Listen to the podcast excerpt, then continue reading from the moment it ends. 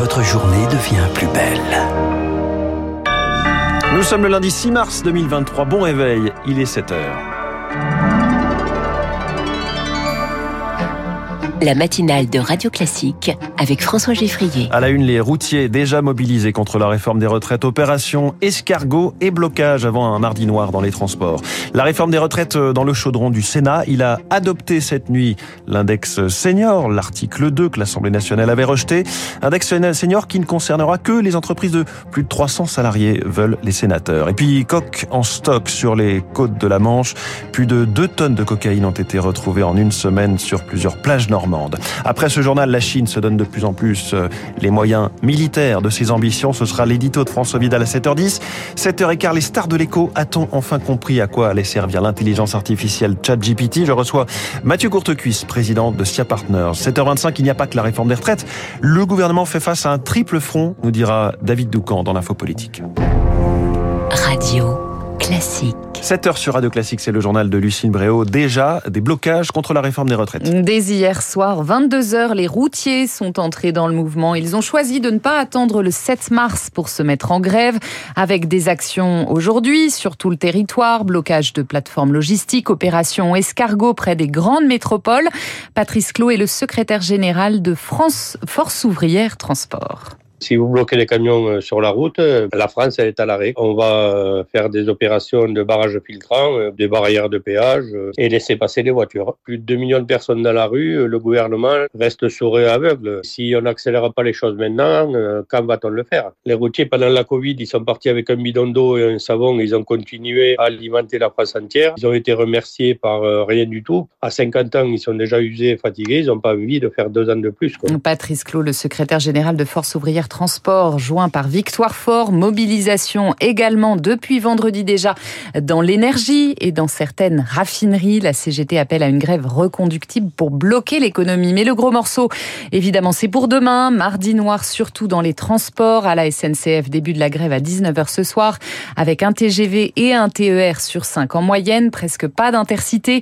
Dans le métro parisien, demain, circulation restreinte sur la plupart des lignes. Dans l'éducation aussi, la mobilisation, annonce très suivie. Pendant ce temps, au débat au Sénat, on débat. À la veille de cette sixième journée d'action, la réforme contestée poursuit son chemin parlementaire. Ce week-end, les sénateurs ont voté la suppression des régimes spéciaux pour les nouveaux entrants et tard, hier soir, l'article 2, la création d'un index senior, mais seulement, Lauriane Tout le monde, dans les entreprises de plus de 300 salariés.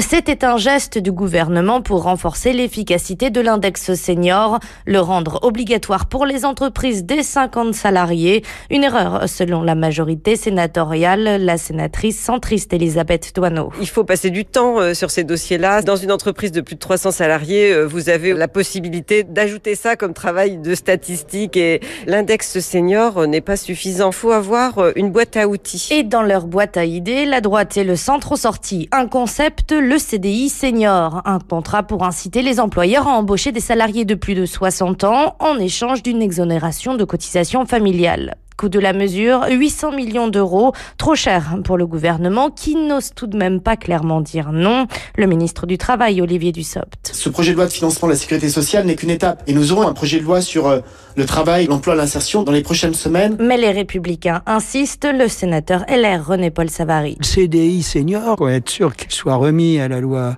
plus tard, après négociation avec les partenaires sociaux, vaut mieux l'inscrire dans la loi d'aujourd'hui. Une décision qui ne dépend pas du ministre du Travail. Les Républicains le savent. Il faut le feu vert de la Première ministre. La balle est donc dans le camp de Matignon. Lauriane, tout le monde, le gouvernement en lutte aussi face à l'inflation. Les acteurs de la grande distribution ont rendez-vous à Bercy à 8h30 pour trouver des solutions. Faute de panier anti-inflation commun, plusieurs enseignes Carrefour, Intermarché, Système U, entre autres, ont décidé de bloquer les prix sur des centaines de produits en annonçant les tarifs de l'alimentation ont bondi de 14,5%.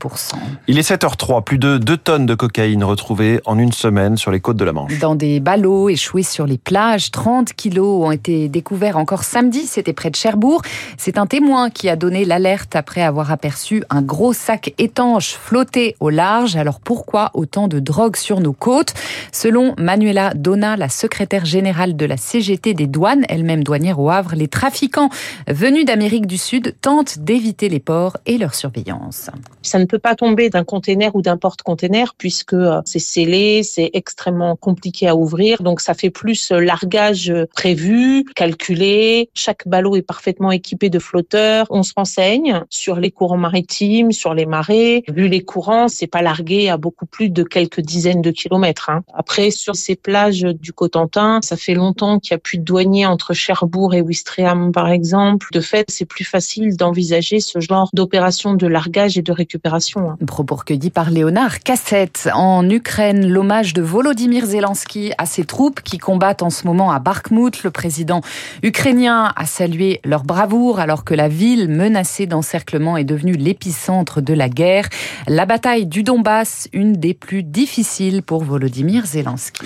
En Turquie, un, un mois après le séisme, le Croissant Rouge est au cœur d'un scandale. Alors que la plupart des ONG occidentales ont quitté la zone, les besoins restent immenses. 1 500 000 personnes ont perdu leur logement selon les Nations Unies. Il faut les héberger, les nourrir, les soigner.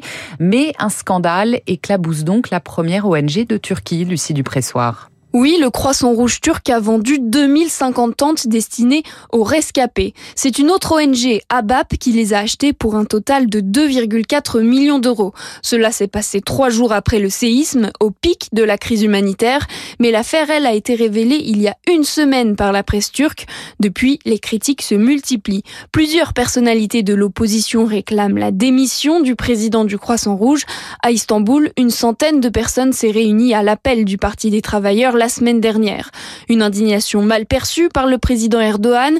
Il juge les critiques malhonnêtes. Son parti, l'AKP, est proche du Croissant Rouge, l'ONG qui bénéficie régulièrement de campagnes de dons officielles des autorités. Les précisions de Lucie Dupressoir. Des étoiles pour la gastronomie. Le guide Michelin dévoile à 10h son millésime 2023. On sait déjà que deux grandes tables perdent leur troisième étoile, celle de Guy Savoie et Christopher Coutenceau.